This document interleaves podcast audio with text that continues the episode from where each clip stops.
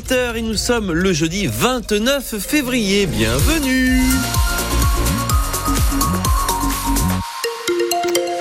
Côté ciel, soleil, soleil, après les euh, gelées matinales, le soleil fera son apparition, un soleil bien présent tout au long de cette journée et les températures qui graviteront entre 6 et 13 degrés. L'édition de 8h, France Bleu Pays d'Auvergne, Kevin Baudreau, bonjour. Bonjour Laurent. La France va devenir le premier pays au monde à inscrire l'IVG dans sa constitution. Le Sénat a donné son feu vert hier soir malgré euh, quelques réticences de certains sénateurs à droite et au centre. L'hémicycle a adopté à 267 voix contre 50 le texte du gouvernement en faveur d'une liberté garantie à l'avortement, Cyril Ardo. Explosion de joie des militantes féministes dans la tribune visiteur du Sénat. L'aboutissement pour elles de plusieurs mois de mobilisation qui, de l'aveu général, a fait basculer certains élus. 16 sénateurs LR soutenaient ce texte il y a un an. Ils étaient 70 hier soir. Un vote historique, dit la Fondation des femmes. Cette inscription de l'IVG dans la Constitution, c'était une demande de la gauche et des associations, reprise par Emmanuel Macron. Le président se félicite d'un pas décisif quand la France se place à l'avant-garde du progrès pour Gabriel la France écrit l'histoire en devenant le premier État à garantir le droit à l'avortement. S'enthousiasme l'insoumise Mathilde Panot. C'est un message d'espoir en ces temps troubles et de repli pour le socialiste Raphaël Glucksmann.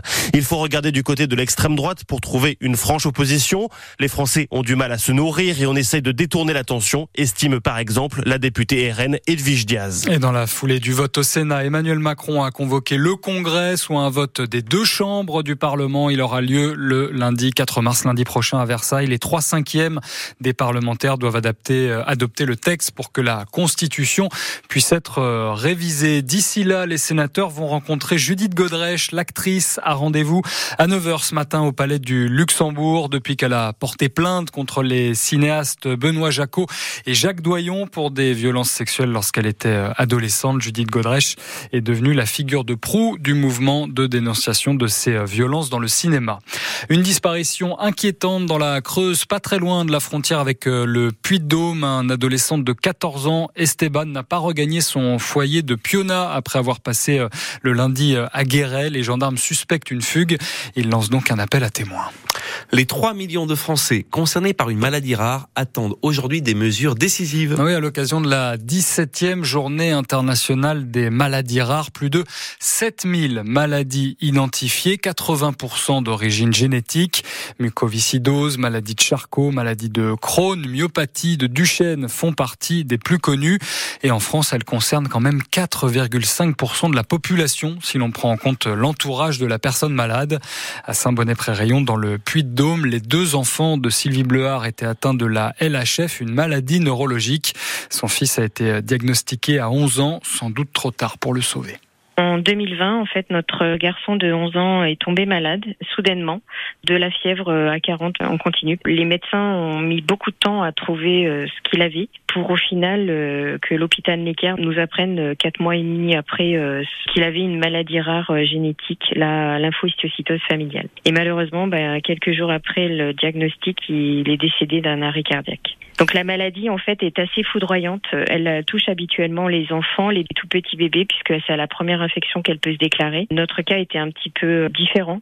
C'est aussi peut-être pour ça que le diagnostic a été long à poser. À la suite du décès de mon garçon, on a fait des tests génétiques et on a appris que ma fille, qui était plus âgée que son petit frère, était aussi atteinte de la maladie, mais que celle-ci n'était pas encore déclarée. Et dans ces cas-là, les médecins en prévention réalisent la greffe de moelle osseuse, ce qui a été fait sur ma fille un an après le décès de son petit frère. Il est possible de faire des dons pour la recherche contre cette maladie. Rendez-vous sur le site www.lhfespoir.org. Une trentaine de salariés du supermarché Auchan d'Aurillac en grève hier rassemblés à l'entrée du magasin pour accueillir les représentants de la direction. Ils exigent des réponses pour leur avenir. Le supermarché est en vente depuis le mois de mai dernier.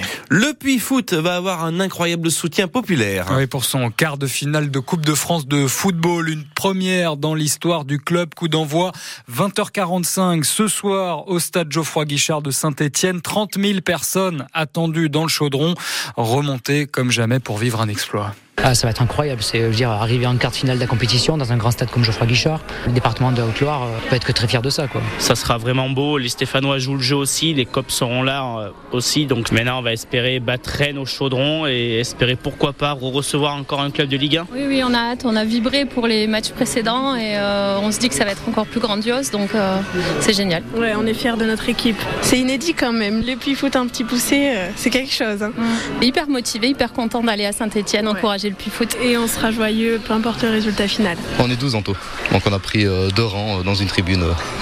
familiale. Il fallait les supporter, c'est important pour eux. Et pour nous aussi, une très grande fierté. Pour toute la ville. Et pour même ceux qui n'aiment pas le foot. Le Puy Foot, Stade Rennais, coup d'envoi 20h45. Ce soir, il reste des places hein, si vous voulez vous rendre dans le chaudron, mais vous serez tout aussi bien au chaud à l'écoute de France Bleu Pays d'Auvergne. On vous fait vivre cette rencontre en direct et en intégralité. Pas d'exploit malheureusement pour euh, l'équipe de France de foot féminin pour leur première finale d'une grande compétition. Les Bleus ont été dominés par l'Espagne. Les championnes du monde en titre s'imposent logiquement 2-0 sur euh, la pelouse de Séville décidément pas une terre de réussite hein, pour le football français. Hier, c'était pour la cause de Raka et des joueurs insultés sur les réseaux sociaux que se sont mobilisés des supporters de l'ASM. Entraînement ouvert au public au stade Marcel Michelin et plusieurs supporters avaient apporté des pancartes de soutien pour les six joueurs concernés. Ils les ont acclamés, en particulier Aliveretti Raka, le plus affecté par euh, ces messages. Et puis une solide victoire hier soir pour les volleyeuses de Chamalières. Les Panthères s'imposent 3-0 face à l'équipe de France Avenir à la Maison des Sports de Clermont. Elle récupère au passage la huitième place de Liga féminine.